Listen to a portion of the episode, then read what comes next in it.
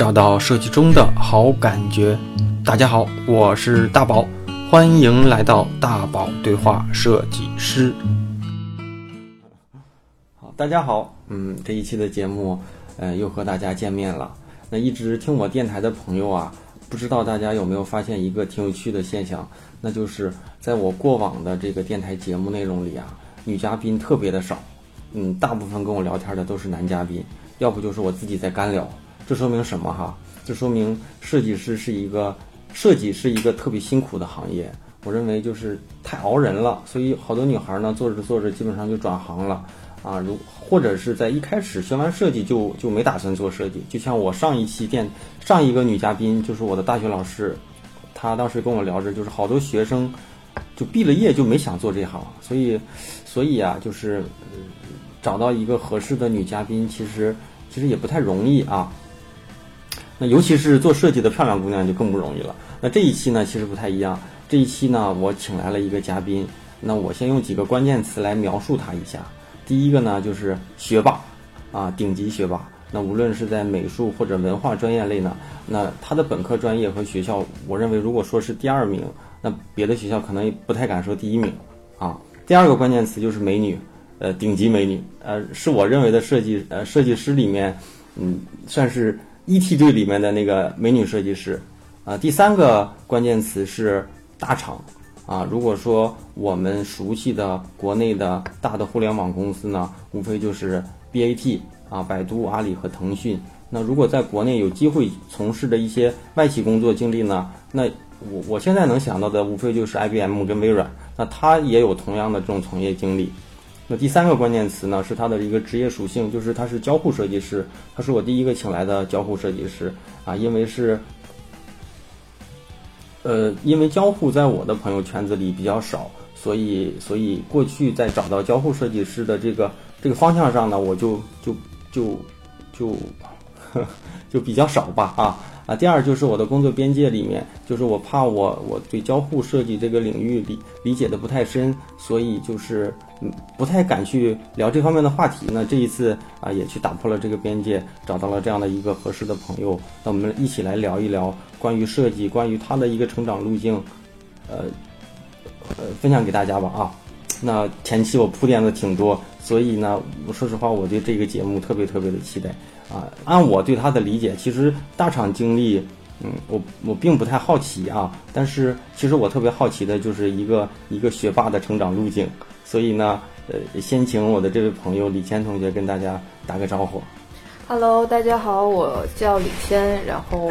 我跟大宝也是有一段是就是比较时间长的一个朋友了。然后今天很荣幸能够来。这里跟大家其实是扯一些闲篇儿吧，然后去聊一聊我自己，聊一聊，呃，大宝，以及你们可能会比较关心的一些问题。嗯嗯，好，那其实不用不用说太多，因为所有的问题我其实都整理好了，咱们就呃一个一个抛出来，咱们就跟大家分享分享啊。第一个就是，呃，总归来说啊，我觉得什么都是相对的，就是你们同学之间就是能够进入像。哎，对，现在得说一下啊，以前同学的本科是清华大学，清华大学美术学院毕业的。哎，你本科学的是什么专业？我本科是工业设计专业，然后产品方向。那研究生呢？研究生是交互设计。哇，这么对口的。嗯。啊，好，那那就像你们这样的啊，就就开始讲讲啊，这个这个这个，刚才光说光说这几个标签儿，那几个细化的问题，一会儿都抛出来，咱们就可以慢慢聊一聊啊。就像像你们这种学校啊。就是进来的同学的门槛都差不多啊，呃，就我们想象当中的，就是有好多学生，就是因为过去都是优秀是一种习惯啊，在自己的那个班级里啊、圈子里都是第一、第一、第一。那这群第一把凑到一个班里，有没有那种同学就是努力到让人就很可怕的这种程度？你你有没有这种同学？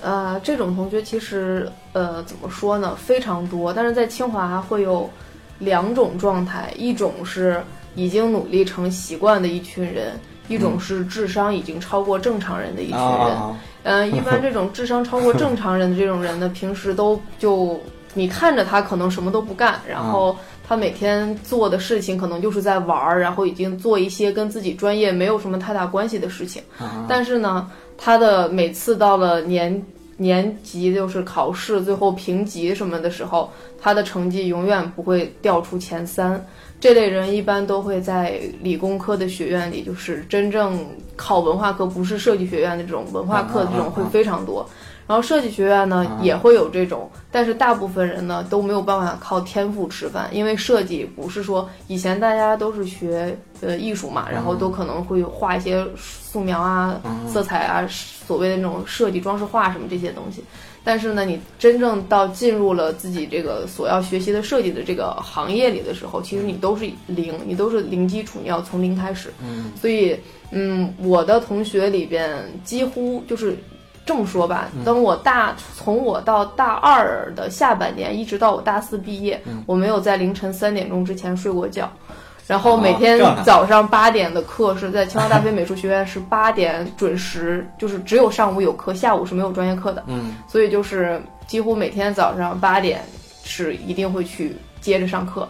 然后这个状态不只是我一个人有，是所有的人都我是这样。得打断一下，我就忍不住了。像你这种的后半夜睡觉，那。还有比你还狠的吗？有啊，我举个例子吧。还是说你这种就是你们？我是正常，就平均水准是你这样。对，就是无论是我们工业系，还是服装系，还是环艺系，就是就是就这几个，就是几乎所有美院的这个专业里头，你一般到了凌晨一点左右吧，然后你才会看到大家陆陆续续的开始往宿舍宿舍去走。然后，因为一般如果说到了那种。课程快要结束的时候，要出大量设计稿以及前期的一些分析，然后做报告什么。那时候几乎大家都是这样的状态。我当时毕设的时候有一个特别特别明显的一个一个事儿吧，应该是是我的大学室友。然后她当时跟她当时大学的男朋友啊，我这个大学室友呢，他应该算是学霸，他的成绩就是也是也是跟我一个宿舍嘛。然后他是现在在德国，然后在德国做。产品设计，然后应该已经等于基本上已经留在德国了。然后呢，她呢是这样的，她当时有个男朋友 是汽车专业的，其实也是工业系的。然后，但是他的那个就是也是一学霸，他是汽车系的第一。然后这个女孩呢是我们产品系的第一。然后我们那时候大家都在做毕设，就每天都在熬夜。但是我至少每天还会睡大概三到四个小时。后来我发现，那个等我们把所有的毕业设计都交完了之后。这个女孩就带她男朋友去医院了，为什么呢？因为这个男生已经连续七天，几乎每就是几乎没有睡过觉，然后就导致这个男生等交完毕设之后，整个人是发懵的，就是站都站不稳。后来等他去了那个就是清华大学的校医院的时候，然后那个大夫在门口说：“你不要让他进来了，赶紧让他回去睡觉。你都不用看，我就知道你们这是什么状态。”所以他这个已经不是第一个来医院就医的了，就是已经是一个常事儿了。所以这个就是可能清华大学所有的人几乎就是怎么说呢？有一就是对自我有有要求是是一个基本的一个状态，因为每个人就像你说的，都是以前就无论是学文化课还是学艺术，他都是在自己的这个圈子里边是佼佼者，所以谁都不不愿意承认自己的不行，所以就上了大学就已经开始。就是已经拼到这种程度，大学会去拼，就学霸嘛，拼学分机，然后拼保研名额，然后就去拼这些东西。那拼这些东西靠的是什么？就是靠你的投入和付出。那我问一个啊，嗯，我说我，你在讲的时候，我脑子里浮现了一百多个问题啊。啊，第一个就是你们这么累，是因为就是作业留的这么多吗？不是，是因为，嗯，作业就是这这么一个作业，他会给你个课题。你研究的深度，你研究的广度，以及你设计最后呈现的精致程度，都是要靠时间去打磨的。你要花的时间，谁花的时间越多，从你的作品里头就能看得出来，以及你最后的最终的汇报的内容，这个跟谁的效，其实跟人的效率也会有一定的关系。但是不是谁都是随随便便花很短的时间就可以做出一个很很完整的一个方案。无论是在工作现在的工作里，还是以前上学，其实都是一个道理。那我再问一个啊，嗯忍不住了，啊，呃，你像你们的这种竞争意识啊，或者是这种这种这种自驱力呀，就，但可能现在这种问题有点怪啊，就是如果你们剥离出来，不受那些清华大学那种文化课专业的人的那种影响，你们还会这样吗？会。但是，嗯，我我认识的美院，包括嗯的同学呀、朋友啊，像广州美院啊、什么鲁美啊这些的啊。就是咱就说艺艺术层面，可能跟清华可能不会差那么多啊，有可能有的像央美，可能在艺术层面，他们可能认为他们还更好。但是，呃，我认识的这些美院的学生的意识啊，包括说那种自驱力啊，包括说这种竞争这种感觉，好像就不会像你们这样。更像我们正常大学里学设计类的差不多。呃，可能会有一些差别，就大家会去做一些自己所谓的比较喜欢的事情，然后有一些所谓的那种艺术追求和艺术修养去做一些这样的事情。那在清华不是，因为清华其实就清华美院，它就是你刚才说要把它从清华大学剥离出来，那但其实不是，因为它这整个体系都是包含在清华大学里边的。就是每个人在进去之后，大家都嗯，怎么说呢？就是这个人他从小都会对自己的、自己的、自己这个这个个体会有明确的目标和自己下一步要做什么，大家的计划性都非常强，所以。在大家大一去的时候，就会去考虑我是要去出国，还是要去读研，还是我要去工作？那我去一个什么样的工作？我之后要去做一些什么样的事情，都会嗯比较有针对性。就有一个，就是我现在北京有一个特别有名的一个高考的培训机构，叫达人画室。我不知道你们有没有听过？可能现在大家已经脱离这个东西太久了。太久了。但是这个画室呢是。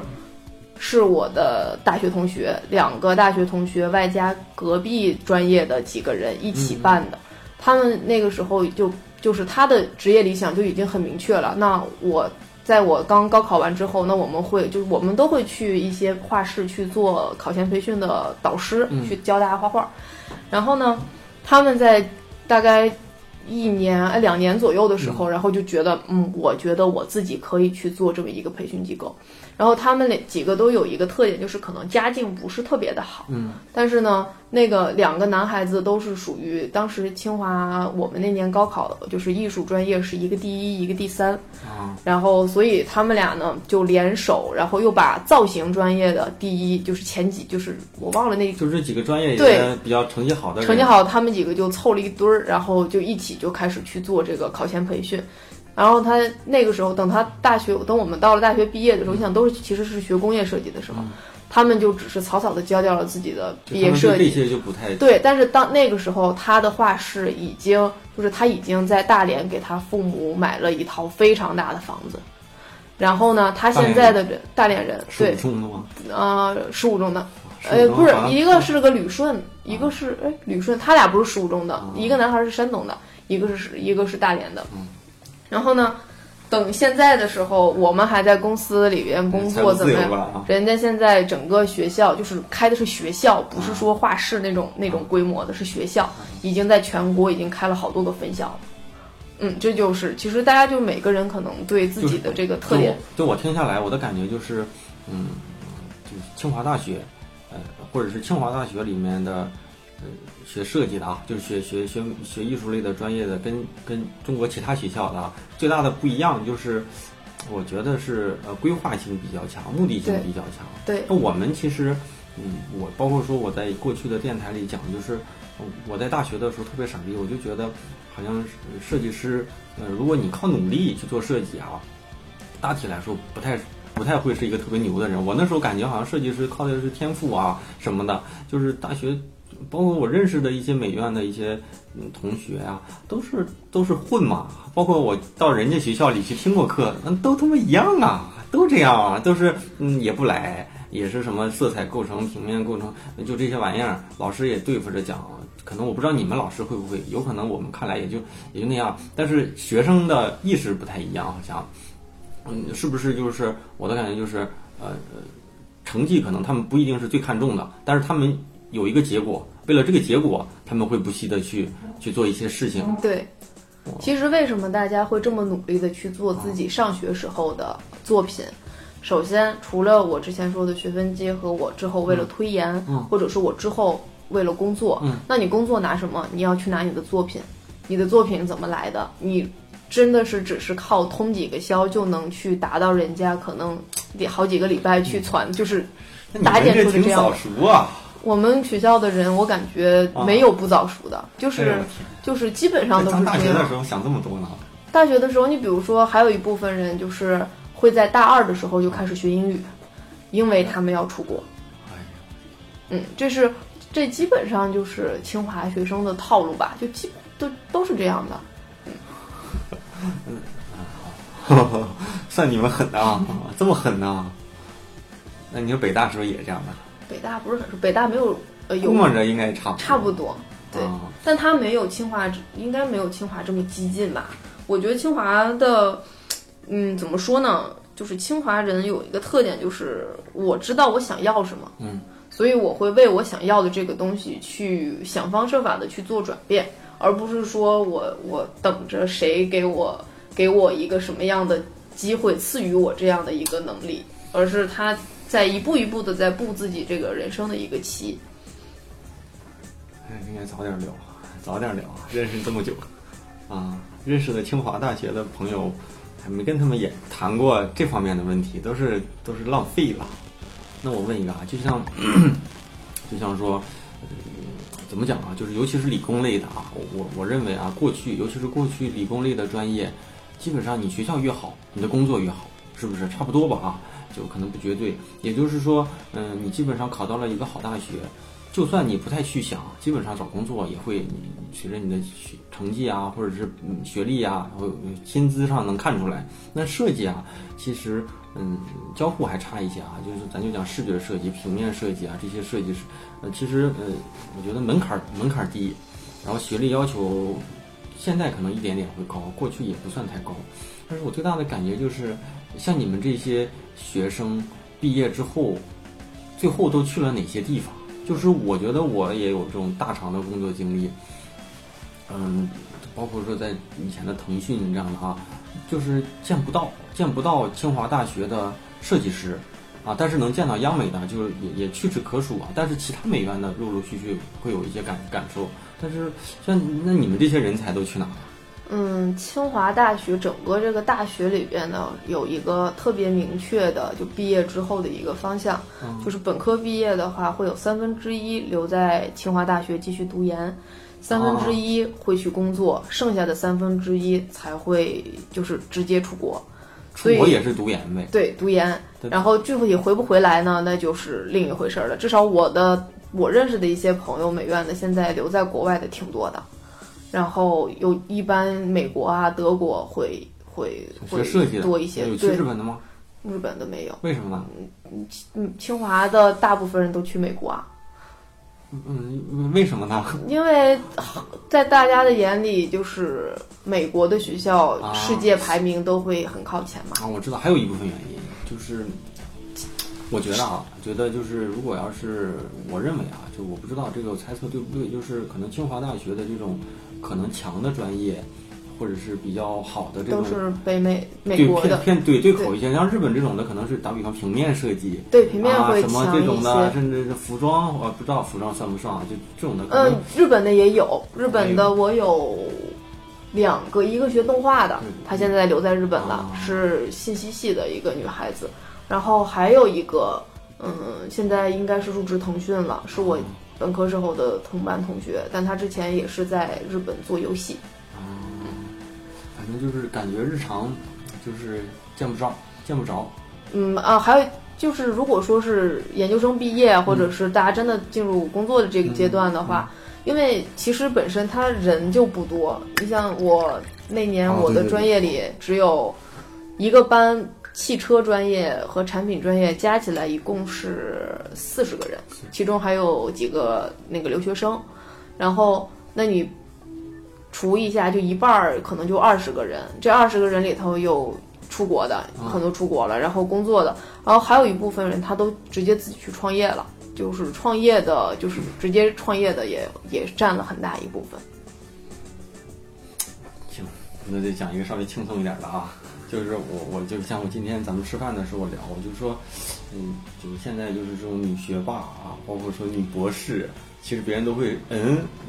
就感觉好像有点距离啊，不知道像你这种的过去的这种学校的光环有点大的，像你在职场上或者是刚入行，或者是比如说啊，就是。你回到老家，身边的朋友一一说起你的这种，会会不会呱一堆问题，一堆问题就抛来了？嗯，在清华是一种什么体验？啊，或者是这种女女就女女学霸好不好找对象这种的。呃，这种肯定会会非常多啊。就是呃，怎么说呢？首先，呃，以前的时候，在你没有接触，就你的天花板还被设限的时候，你会认为啊，清华是一个很不错的一个学校，然后你们就很就会给你带上很大的光环，然后你可能在很短的一段时间里头，你会认为自己嗯，自己真的已经很不错了，已经很优秀了。但是当你愿意再往前走一步，你愿意去往更高的，就是有挑战的地方去去去迈一步的时候，你会发现，你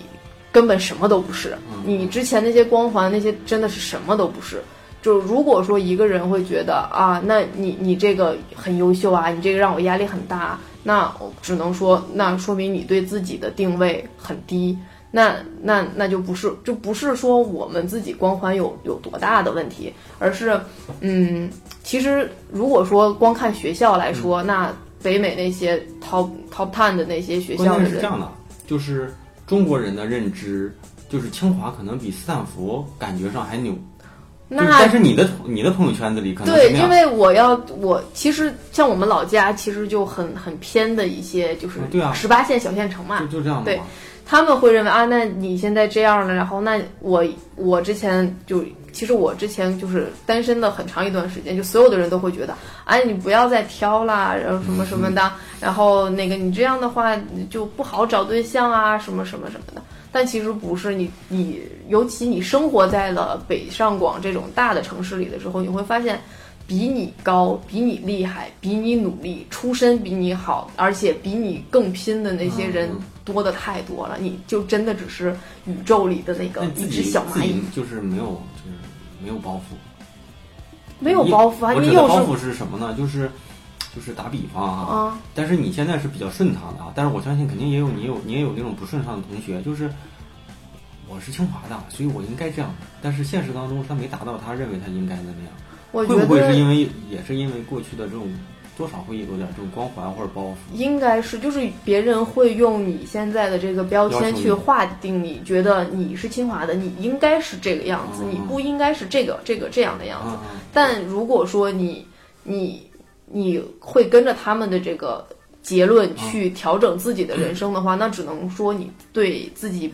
怎么说呢？你没有很自信的去认识到自己是谁。你太为别人去活的了，那这样的话，可能你你会越走越偏，而且会丢掉自己原本的一些自信。无论是你是不是清华的，那你可能在一些事情上你做的可能没有别人好，但是你一定会有一些事情做的会比别人要好，所以你必须要去挖掘自己的这个这个东西，去认清自己吧。我觉得还是有自信啊，对，自信很重要，自信很重要。我意思是，还是你有自信哦。但是我觉得，也不是所有的人都这样的嘛。不是，我是一个极度自卑的人，在我的人生里没有，嗯，怎么说呢？哎，你叫你可能每个人的词儿不一样啊。你说到这个，我就想起来了。嗯，你你指的自卑是什么？就是我对我自己做的所所有的事情，我都没有把，就是没有把握跟别人说说啊，这个东西是没有问题的，是在我的世界里，它永远是有问题的。我一定要把这个存在的问题，就是有一点点那种。我老觉得它是一种心理病，你明白吗？嗯，但我不知道你这个啊，就像嗯，之前就就就看过一篇文章，讲那个华为的任正非说，人家不叫自卑啊，他叫什么？他叫怀疑型人格。他说，怀疑型人格就是他永远都会怀疑，他明天企业就要倒闭了，就要被人干掉了。我就会永远怀疑，我明天就要失业了，真的是这种 这种心态，就是你自己做的很多事情。就是会让自己有的时候，就是其实有的时候他会促使你会把事情做得更好，但是很多时候对人自己来说话会压力很大，就会感觉有的时候自己会分裂，就是就是会有这种就是如果你要关，你要是嗯，不知道你看没看到啊？就是咱们上次见面和这次见面，我有一点跟上次不一样，就是我脑袋前面多了好几根白头发。我看见了，是吧？上次没有，对，就是去年开始冒出来的。可能你压力也。太大了，嗯，我倒是没想到那个，嗯，那个，但是我也是，我总觉得不踏实。我这种不踏实是源于，嗯，就有一种不安全感吧，就就有可能就像你说的，明天可能就没工作了，啊，就是你不能做到足够的让别人去依赖你，所以，对，所以就是有这种感觉。那我不知道，我不知道这个算是不自信吗？我觉得我是挺自信的，但是你有的这种焦虑，我也有。嗯，就是这种焦虑可能，但是有的人真的没有。就是我身边会遇到一些人，他我觉得自卑应该是这样的，就是打比方，嗯有个什么机会或有个什么好的事情，别人都觉得你行，但是你觉得你自己不行，啊，那我不会有。那就不是自卑。那这那你这个应该就是有点那种不安全感，对就是对对对，可能是对眼前的事物，嗯，即便是目前的确定性，也有一些不确定的对那个，这不是自卑。我觉得你这个，我觉得你一点都不自卑。我的就我的感受，整体感受，我那是焦虑，我那不是自卑对对。应该是你这种自卑，我不操，那我们怎么办？包括说啊，就就有没有说因为你学历高啊，本科呃和研究生，一会儿咱说说在国外，嗯呃，本科的这种经历，有没有因为你的学历高而受到一些不公平的待遇？就是打比方，这东西做成这样就行了，你清华，你清华怎么就做成这样？是不是应该更好一点？哦，那这个是很正常啊，这个经常会被质疑啊。但是其实是我们做成这样就行了，凭什么？因为我的背景好，我就别人啊，就你自己可以对自己有要求，但别人有没有因为你这个就会会会有一些不公平？不是，是这样的，其实，在前一段时间吧，嗯我的就是大老板，嗯，就跟我谈谈过一次，然后他就会说说那个，嗯，就是整体来说呢，是对我是肯定的，但是最后他加了一句话说，嗯，我是觉得你的上限会很高，但是你不能靠天赋吃饭。你明白这个意思吧？就是他认为我现在的努力全都是在天赋吃饭。然后这个话其实，嗯，怎么说呢？可能我从小都会让别人有一种这种感觉，就是我干什么事情可能没有那么费劲，我没有，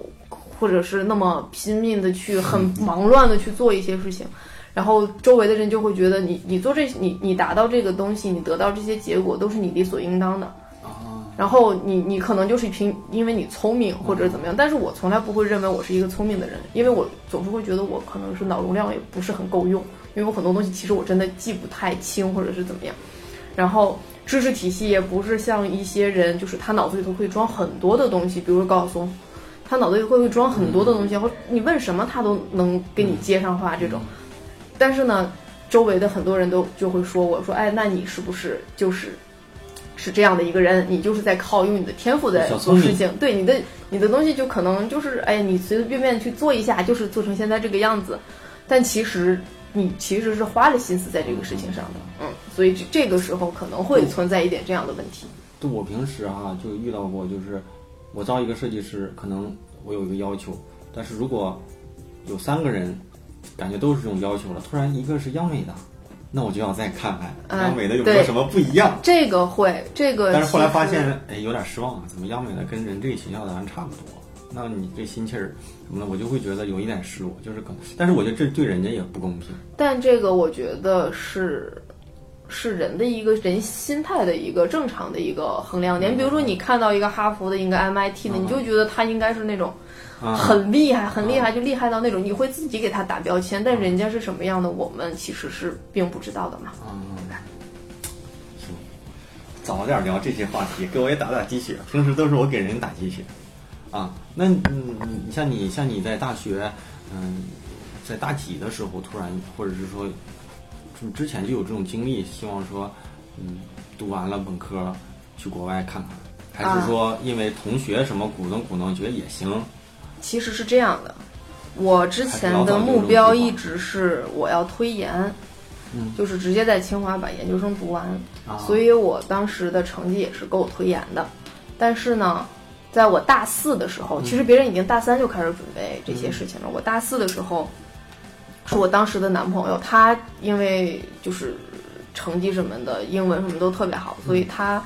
想出国。嗯，然后他说：“那你要不要也试一下？”但是我说我我不行，我说我的那个英文你又不是不知道我我英文不好，然后我我肯定不能，我出不去，我就这么给他一个反馈。后来突然有一天，我发现我周围的朋友们大家都会去就就是去规划自己这个事情的时候，我说那不行，我也试一试吧。是为什么呢？是因为我当时大学的导师，其实我很感谢他，他他是我那个毕业设计的导师，然后我跟他有去聊，我说老师，你说我跟三个老师，当时清华大学的老师去聊，我说你是觉得我是应该在清华继续读研，还是是出国？但他当时其实有没有想过直接出来工作，没有，因为我觉得我本科出来工作我不占优势，操，怎么不占优势？我真的当时就是这么觉得的，因为因为我周围的人他都你又不是跟他们比，不不不，当时你们又不会说你当时的你当时的世界只有这一块儿，你没有就是其他外头那些学校，在那时候的你的生活状态就是清华、北大，啊，然后就是五道口这一片儿，啊。然后没有了，所以你就会跟着这个氛围去走。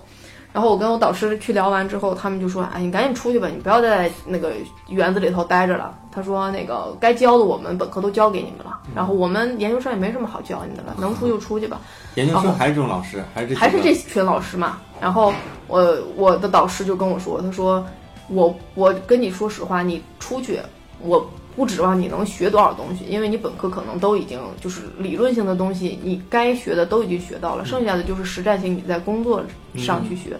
那最重要的一点就是。你要去开拓一下你的世界观和你的眼界。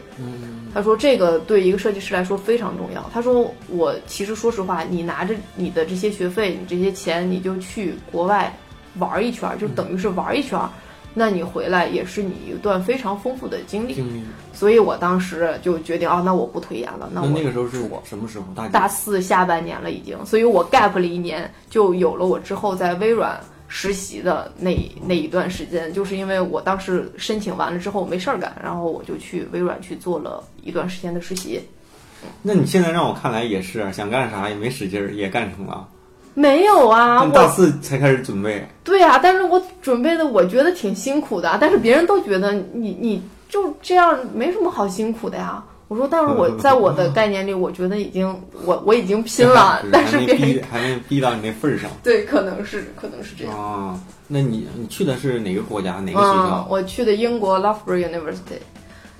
它叫拉夫堡大学，这属于一个什么学校？它属于综合类，这不算综合类大学啊。它的排名之所以不靠后，它只有理工类、体育和设计。然后它的设计现在在全英应该能排到前前呢，去年应该是第二。啊，第一呢？？第一是哎，第一我不记得是什么了。但是它设计就是怎么说圣马丁呢？圣马丁还不错啊，但圣马丁偏 fashion 什么的会、啊会好一点。我觉得圣马丁是不是工业设计和服装设计挺牛的？嗯，它的时尚什么的，在圣马丁真的很不错。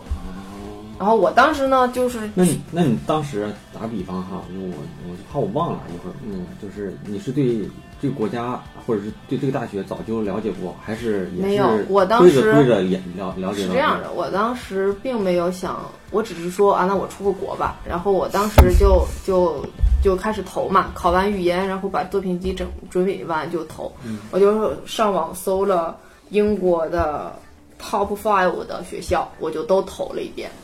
然后后来呢，我选了一个奖学金给的最多的。然后那个 那个我成本最低的这样，省省点钱啊！对啊，因为我当时的心态，其实我一直没有敢跟我妈说过。我的心态就是拿着这笔钱，我出去玩一圈儿，我体验一那你们打。算玩一圈儿，就是最后就是因为玩了一圈儿，我就决定我要回国，不准备在那边工作。这也是，但我出去的时候曾经有想过我要留在那边去工啊作。为什么呢？就是欧洲怎么说呢？欧洲一直是我自己比较非常非常喜欢的一个地方，因为我觉得它的文化啊，它的它的时尚啊什么的都都很都很靠前，包括那种很高贵的那种气质气节，整个在这个社会氛围里头都是有的。然后呢，我就决定我一定要去欧洲，所以我当时美国真的是一下都没有考虑过，然后我就。觉得那欧洲去哪儿呢？在我们那个时候，英国是是一个非常好的一个选择。你是没有没考虑去瑞典、德国？德国我需要学德语啊，啊你知道德语的成本是有多高啊对对对我同学现在，我就我跟你说留在德国的那个同学，他现在还没毕业呢，就是现在刚刚开始上研究生，这么惨呢？对学了几年德语啊？三年多吧，他还在国内学完又去德国学，一直到现在嘛。然后我就当时投完那些学校之后，然后还有几个是我导师推荐的一些类似于研究所一样的东西。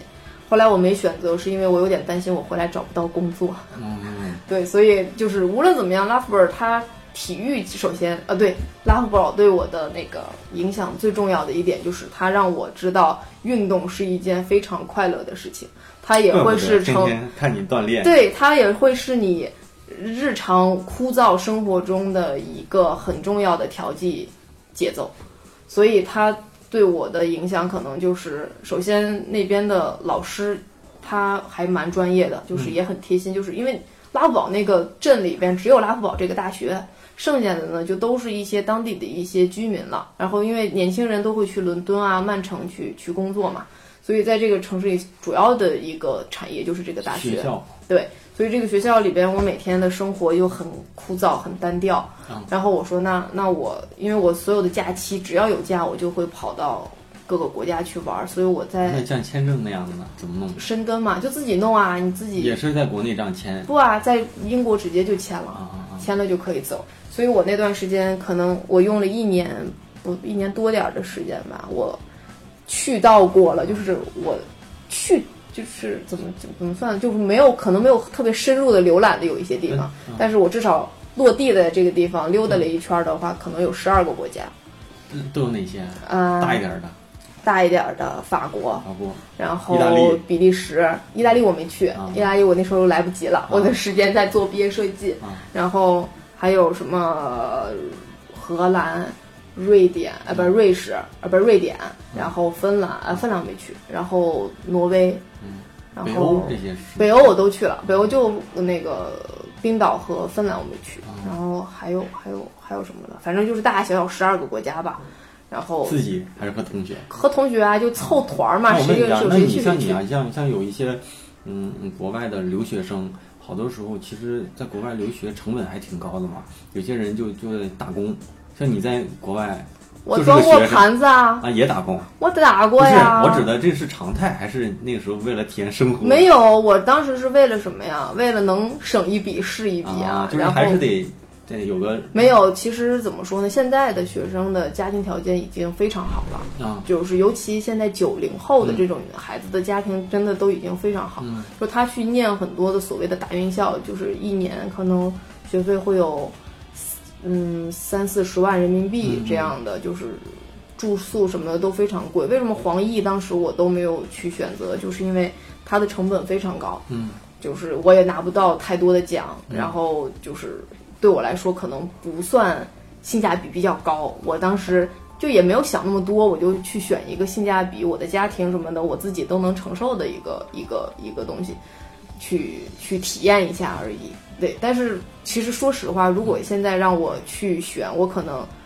因为那个时候也可能是因为就是这个神经绷得比较紧，嗯如果让我现在再去选的话，那嗯我可能还会再去冲再好一点的学校。更好的学校，对，就是不是就可能冲全球更好的学校，那如果你觉得你你去了你想去的更好的学校，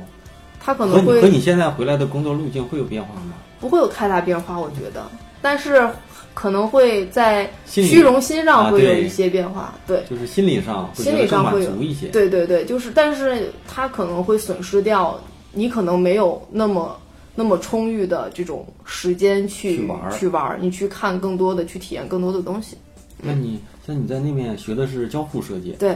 嗯，呃能再细讲一讲吗？你你理解的在那边的交互设计是哪一块儿的？其实怎么说呢？交互设计它本身是属于产品设计的分支，呃不一定是移动端的界面里的这一部分、啊。对，它包括了所有的人机交互。但是呢，我们现在在国内其实很重要的，主要就是针对于这个界面的这些语言上的一些设计。但是为什么当时我我去英国的那段时间，它其实也在倾向于手机端的，就是这种设备上的这种界面的设计，是因为是当时的整个的一个大趋势。那个时候还没有所谓的这种语音的这种交互啊，然后体感的一些交互，可能这些会用在一些电影啊，或者是更更更专攻的一些领域里。但是对于普罗大众来说，他最接触多的产品啊什么的，就发挥空间最大的，其实是在人机界，就是我们现在用的这个界面上，对，所以才。大家会把它很窄的去认为这就叫交互，对，啊就这就是交互，去画一些什么那个 wireframe 的嗯这种线框图啊，什么这样的东西。但是，嗯，怎么说呢？我我其实很感谢清华大学，就是清华大学它可以提供全球最顶尖的一些理论，去去给到学生，然后你也能够在你上学的期间中，你能够接触到一些很很前沿的一些一些一些设计的方法啊等等这些。所以一直到它已经影响到了我去英国的这段时间，我去英国学的那些东西，用我的话说就是我在国内全都学过了。那你觉得？但是他学的比国内深，就是你要把那个东西，我们可能以前做一个什么 journey map，或者是做一个用户研究，你是就是很很草率的去去答一个什么样的模型什么的，但是在英国你是实打实的去跑一些，就是抓一些那种的那个那个文献的资料什么去做论证。然后真正用户的你研究的一些细节心理学上的东西，你都是实打实的去真的去研究出来的，而不是说哦我拍脑子想，我觉得这个用户应该是什么样的就是什么样的。所以这可能是跟那个本科时候就是对我自己本科时候学习的一个深化，就对对深入对。你觉得在国外学习，像像像过去不都是说中国的学生最努力？去到你发现是你比他们努力吗？是努力啊。就是外国的学生是一个什么样的学习状态？外国的学生有一 怎么说呢？我觉得他们更像是在拼天赋的那种感觉。啊。就他会把一个东西说，至少我身边的一些同学，他是会把一个东西说的好像很合理，但是他真正做，就是甚至落地的一些东西，可能并没有中国学生这么这么强。这么就是这么就是。做的这么细到严谨是吧？中国学生会更严谨很多。那你当时学校里一个班里都哪个国家的人多？英国的多一点，中国的、英国的，然后土耳其的、中东的，啊，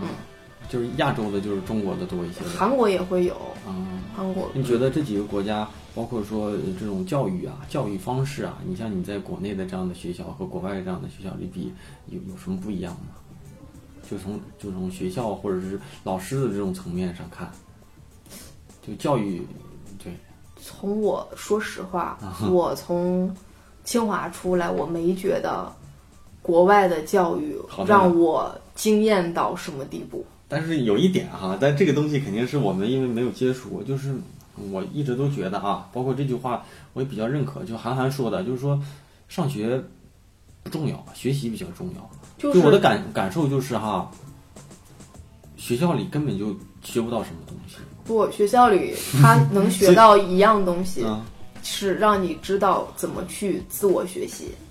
这个是对一个人怎么说呢？无论是那就还是你的那个圈子里，也有可能。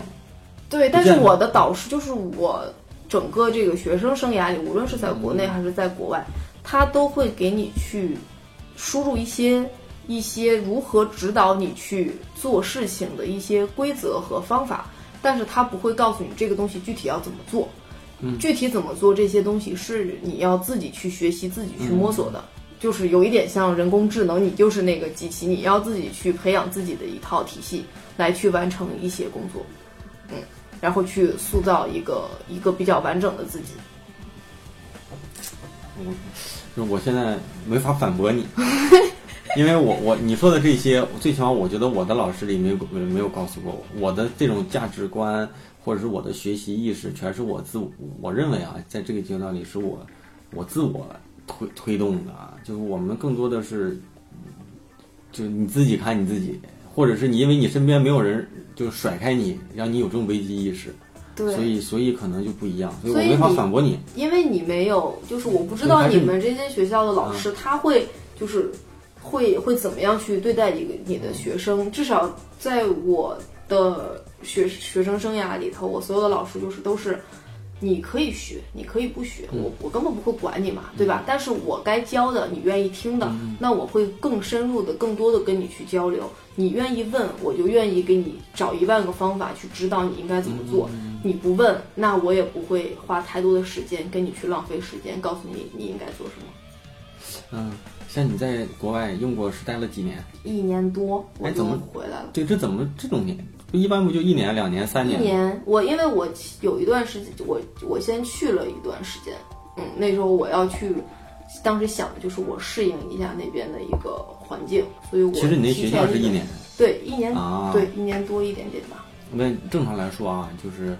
抛开你像你说那个奖学金什么的比较多的，正常来说，一个人去英国的一个嗯那个那个求学，呃，正常的学费那边是多少？三十呃十几万吧，人民币我记得十七万人民币，对，打底还是一个平均价？呃，打底。我这个就真的我是觉得，嗯，如果像黄奕什么的，应该我不记得了，是二十四二十多万还是三十万，反正很高。啊，然后那那住住宿生活呢？住宿我之所以选择拉夫堡，没有去轮椅什么这些学校，就是便宜点。便宜啊，因为我一周只要八十四磅，然后是一个 flat，就是自己的一个一居室。八十四是八十四磅，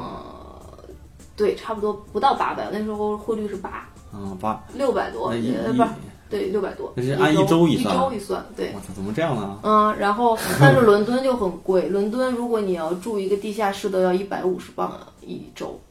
那个时候，啊所以你想想我为我的成本是不是降了很多？啊，那那啊，那么那一个月不是那一年下来也得个二十几万，对呀、打底二十几万，对是不是住宿得个几千块一个月？嗯，差不多吧。啊，那如果要是说在那面，像像很多人去日本啊，包括说像我有同学在日本生活，他们都是嗯打工什么的都能，其实能赚了很多，就是自己生活费什么都能给赚回来。像在像在英国这样的英国其实伦敦应该是可以，因为伦敦你怎么说，就是服务行业什么的会更发达一些。然后我们那边呢，餐厅就那么几个，然后你要去打工或者是怎么样，其实就是可能会局限会比较多一点。但是就是能赚个零花钱什么的，应该差不太多。整个在那边的学习的这种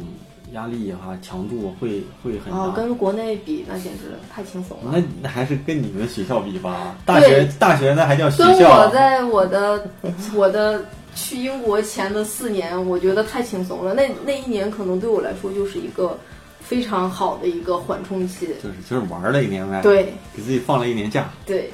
啊。然后再再顺便我也拿了一个学历，然后对那就是在英国啊，如果作为外国人在那边想想最后留下来再找工作、求职，整个这种的会很复杂吗？嗯挺复杂的，因为那边在边英国挺难的，对挺难留下来的啊。欧洲就英国很难，是因为呃，你他要是给你申请那个工作工作签工作签，然后他们公司是需要交特别大概四十万的这个这个税，还是一个什么样的费？然后这个东西是由公司出的。然后但是呢，你想英国本身就有那么多人需要去就业，他为什么要去找一个外外裔的一个人去做这件事情？所以还是相对会比较难。但是其实，哎，我记得当时如果我就是交互，就是这个互联网行业的这些就是设计什么的，在那边还是会相对更好留下来。嗯，因为我有同事都是从英国，有有人是学用户研究什么的，最后都回来了。就是说在那边找工作就挺麻烦的，包括在德国也是。就是对他不愿意给你去起花这笔钱去签这个东西，因为你的价，除非你的价值真的让他会觉得哦，就特别特别的那种突出了，那我愿意花这个钱去请你。嗯，反正在一在在英国这一年多，觉得，嗯，觉得英国的这种设计啊，或者是这种欧洲的这种设计啊，我觉得他们肯定也有一些不一样啊，像像德国、瑞典跟跟意大利这种的完全就不一样啊。你觉得嗯像英国这种这种感觉比较主流一点的这种审美意识设计的风格，应该是属于什么样的？嗯，怎么说呢？我当时去欧洲的一个很主要的原因，是因为我一直特别喜欢北欧的设计，因为那个也是我当时本科阶段就是就是非常非常爱，尤其对那种极简类的设计，无论是家装还是工业，这种都是非常非常喜欢。然后，但是呢，英国呢，它其实有一部分它会偏一点欧式，就是很多东西皇室，对皇室那种那种风格。就是还是复杂一些哈。对，就是它不会像北欧那种极简的这种风格，它就像意大利啊、法国，它都还是会偏向华丽的一种一种风格，而不是那种很朴素朴素，就应该跟它的整个社会形态以前的历史有着很大的一个关系。然后，但是呃，曾经有一段怎么说呢？英国的就是时尚类的设计，它其实是比较就是有有这种主导地位的，因为因为它本身就是这个时尚文化在它那边就会会比较强烈嘛。嗯，然后它又有有着这种轮椅啊什么这些学校，然后本身就能够塑造出很多的这种这种 fashion 的这种设计师，所以它的这种风格可能对整个这个设计文化会影响的会更多一些。工业设计呢，嗯，工业设计包括交互设计，其实都属于就是这种这种，呃，就是物理性的这种这种设计嘛。他们可能就是大家现在全球由于信息全球化，然后会导致各个地方会有一点趋同。为什么现在日本设计会？我觉得日本设计会能有自己这种独特的风格，是因为。他的文化以及他人，他们那个国家的人的性格，决定了他们会在一类一类事物中会去挖得很深，嗯，但是不会像像我们国人，其实有一个特点就是谁我觉得好，那我先拿这个东西来用，但是我从来没有会去思考这个东西。适不适合我？但是我们现在其实因为，呃，感觉就近几年吧，中国的设计师也是在一直一直在找自己的风格，无论是中国风还是自己一些就是我们现在应用类的这种设计的这种感觉，都都可以说是已经开始要去定义一些自己的设计语言。嗯，包括现在阿里也是在尝试着去定义一些我这样大平台自己的一些设计语言，也是大家一直在探索的一个一个阶段吧。我觉得只是一个不同社会形态下的一个发展阶段的不一样。突然想起来哈，因为前两天也是就是出去玩回来了，就是你能看到啊，就是日本啊，可能整体的国民经济，嗯。最起码比国内会还会好一些啊，但是日本人可能就不会去，就即便有钱人他也不会去去买一些呃，假如说名车啊这种的。但是韩国呢，假如说江南区还真就是这样的。那我不知道啊，像英国啊，像英国你们在马路上看到的那些，嗯，路上都开什么车为主啊？宝马很多啊，是。然后莲花就是那种小跑，我知道，我知道。然后会很会有那种很浮夸的名车。嗯，怎么说呢？伦敦有。为什么伦敦一般开那种名车的人很多？但是你一看他都是中东人。然后之前我在那个伦敦的那个那个牛津街附近，就是跟朋友一起逛街嘛，然后就假期去那边玩，然后就从一个商场里边出来，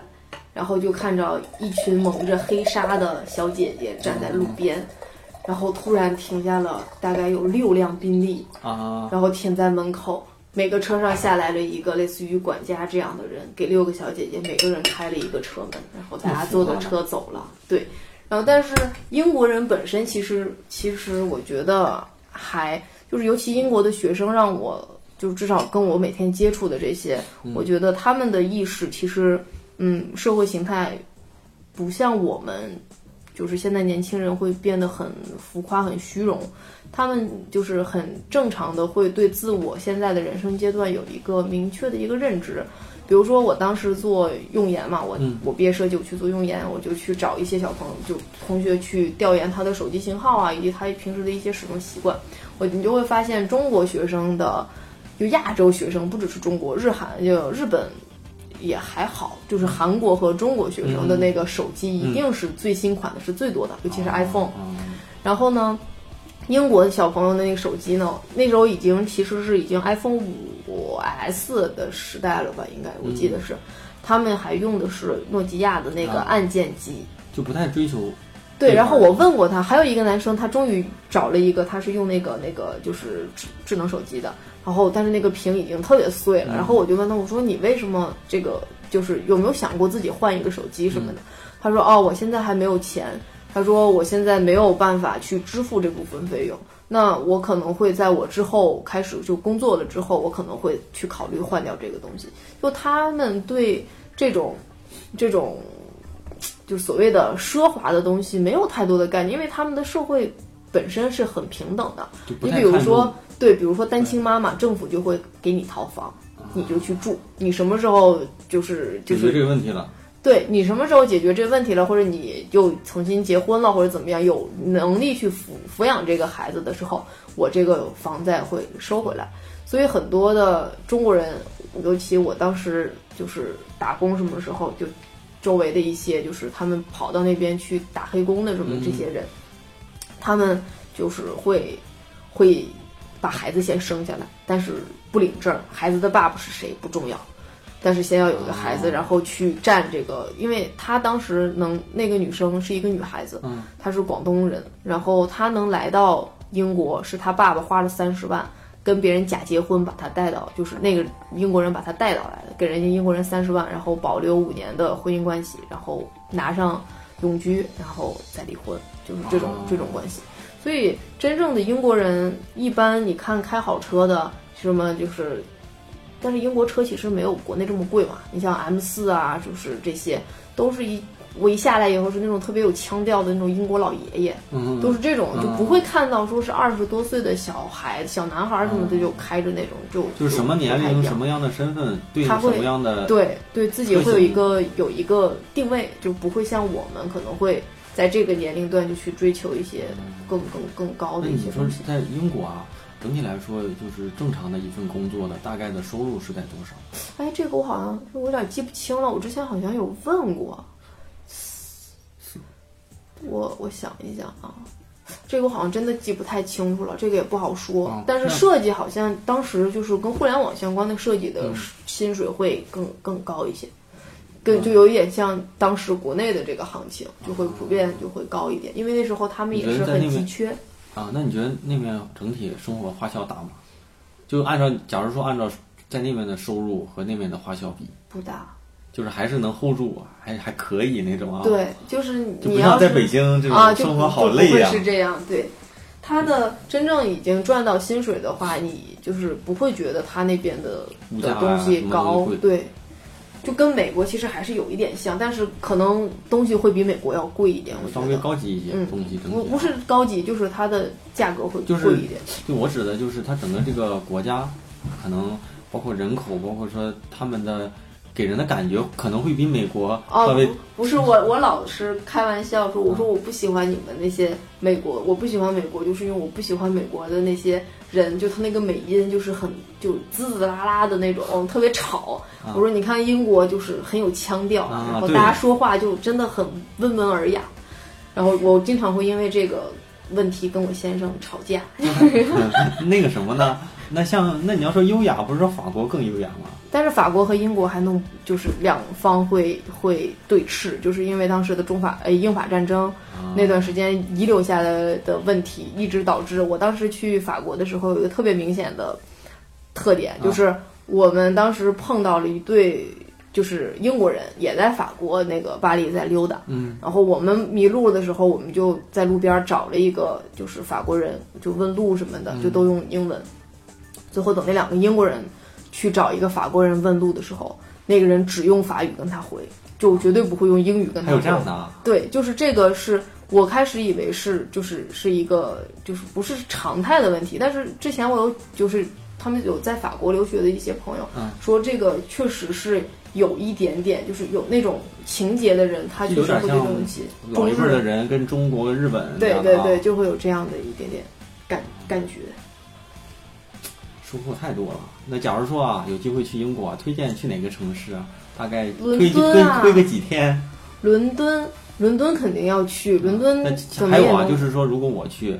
是也假如说五天啊，打比方五天，我不知道啊，就扎根一个城市呢，还是整个把这一个城市你玩不了，你就光伦敦，你可能就能玩五天，因为大英博物馆大到你可能如果真的想逛，可能就要逛两天，就是从早到晚逛两天。那那那呃，假如说你说是五六天这样的一个出行，正常来说，呃它的这个机票啊什么的，住宿啊，大概有有没有说算一下大概多少钱？像我们从北京不是从北京飞吗？啊从北京飞机票便宜的时候应该也就往返四五千多吧，来来回往，返对。哎，那还行。就还成，就是你要找合适的机会住宿。嗯，我有点不太记得了，住宿应该也不会很高，但因为那时候毕竟是学生嘛，嗯你可能选的酒店都会住一些 Ibis 啊什么的，就这些酒店，不会住那他们是不是那个出行挺贵的？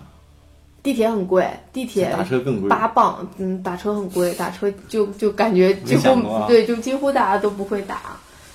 地铁可能会比较高，最便宜的好像是，哎，我我有点不太记得，但最贵应该是八磅，就是八十块钱嘛。我有个同同事去英国旅游，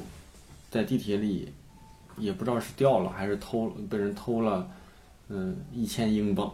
啊，就一万块左右。他为什么会带那么多英镑在身上傻啊？吗？然后他就找警察，警察说你这肯定被偷肯了。定被偷了他说如果被捡到，我们这边就会收到。他说肯定是被人偷了，结果丢了一万块，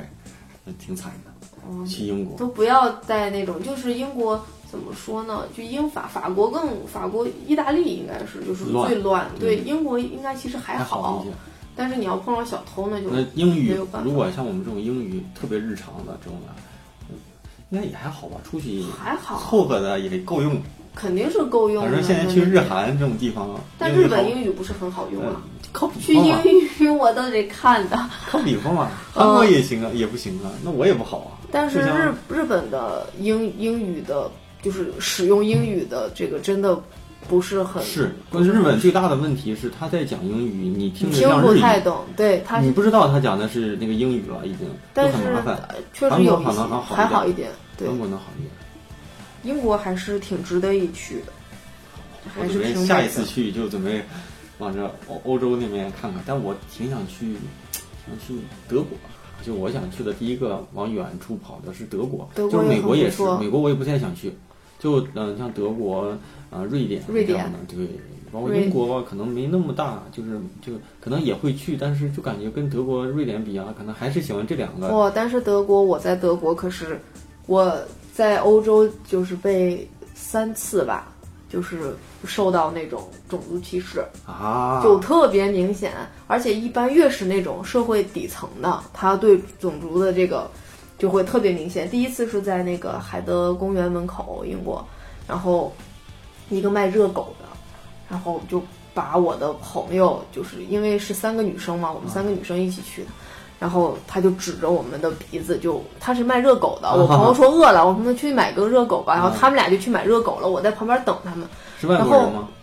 他俩不是，他俩也是中国人，啊但我们仨是中国人。那个就是小哥是个那个卖热狗的是个英英国人，嗯然后他俩就就就就很就就去了以后，就发现这个小哥的那个说话就一直在絮絮叨叨的在说，然后也不找他们钱。啊，然后我突然一下就听着噼里啪啦的那个硬币就从那个车子上被扔了出来，就扔在了地下，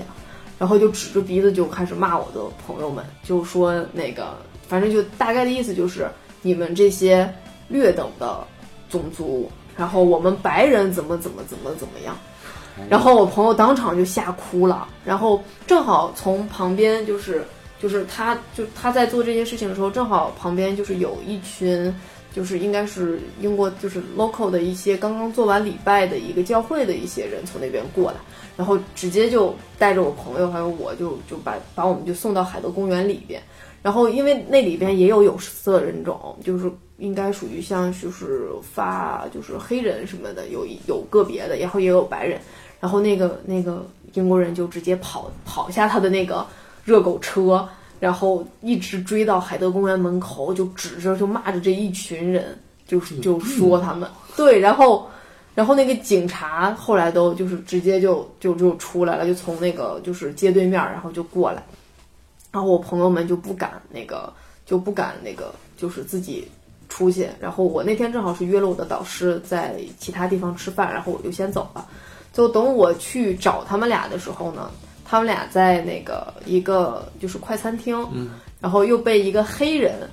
就是就是很赤裸裸的，就是就是意思就就是可能是喝了点酒还是什么的，然后就很不尊重的去就就跟他们说话什么的。然后我朋友他们就心情特别不好，然后有一个白人小孩儿，因为已经没有地方坐了吧，然后有一个朋友他特别喜欢小朋友，然后就说啊，那我们给你们让一下，你们坐在我们边儿上吧。然后正好是一对白人夫妇带着一个白人小孩儿，那个白人小孩儿就转头就跟他说，我不想跟亚洲人坐在一起。这是一天里发生的，我说是英国人呗，是英国人，按理说，哎，对，然后这个就是应该就，但是他的父母就一下就显得很就是很不好意思的那种样子。但可能这也是这种小概率事件，但是真的一天之内都能碰到，也真的是挺惨的。然后就是德国，德国是那种售货员什么的就会就会经就是会容易碰到这种问题。我当时是去德国买水，我记得是，然后本来已经轮到我去结账，他会把后边的四个德国人的账结完才再给我结，而且最后就是给硬币啊或者是找钱的时候，他是直接甩出来的，是不会就是正常的放在那边推给你，他是直接甩出来的。所以就是这种细节当时堆积很多，所以我就觉得不行，我要 我要回国，我我我你没想过你要变得强大，妈蛋！不啊，那我强大也不是不是他对他的强大是你的国家变得强大，而不是说我变我变得再强大没有用啊。我意思是你过变得强大，你就训斥这帮人，给你给你当下手。对啊，但是这个前提是你的国家是强大到可以让在政治上是跟他们去抗衡的，跟我自己一个人是没有太大关系的。听了这么多事儿啊！嗯，好，那咱们也上这个上上上半场啊，上半场，反正我我觉得这还是沟通的少啊。过去嗯都就闲聊了，现在准备准备问了一问，觉得还有好多东西真是，我觉得每个人的不同的阶段啊，不同的平台啊，我认为学校也是一个平台嘛，收获真的不一样。即便我工作可能比你再多几年啊，但是我 我突然有点儿那种啊啊、就被泼了一盆水的感觉。那你说现在就再再插最后一句，你说现在像你们的那些学弟学妹在校的还是这样的吗？嗯，因为好像是有，因为有一些学弟学妹之前之前做这个这个校园合作什么的，有有接触到一些，他们就是还是会很有计划性。比如现在他们大三就已经都开始确定哪个学校要申，啊哪个学校不要申，然后之后他们甚至会问到我们，就是我如果读完硕士之后回来，我还能不能怎么怎么样，怎么怎么样？就是已经到了一个把硕士以后的一些问题都已经总结出来了。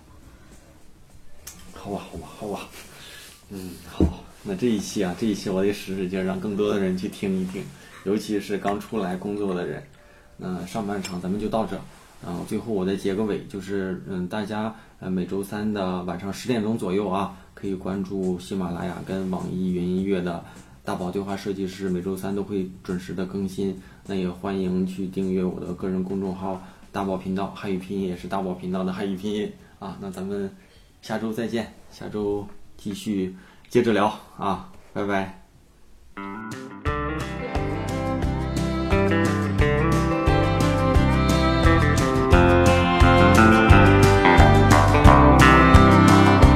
I got high hopes that tomorrow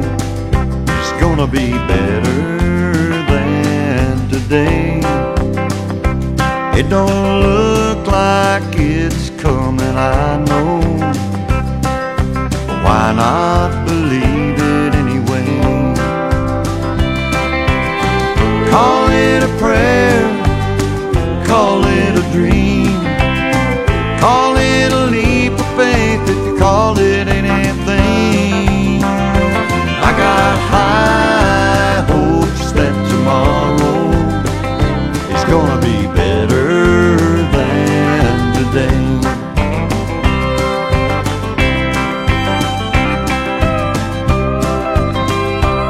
Got two hands that ain't afraid to work hard and I jump out of bed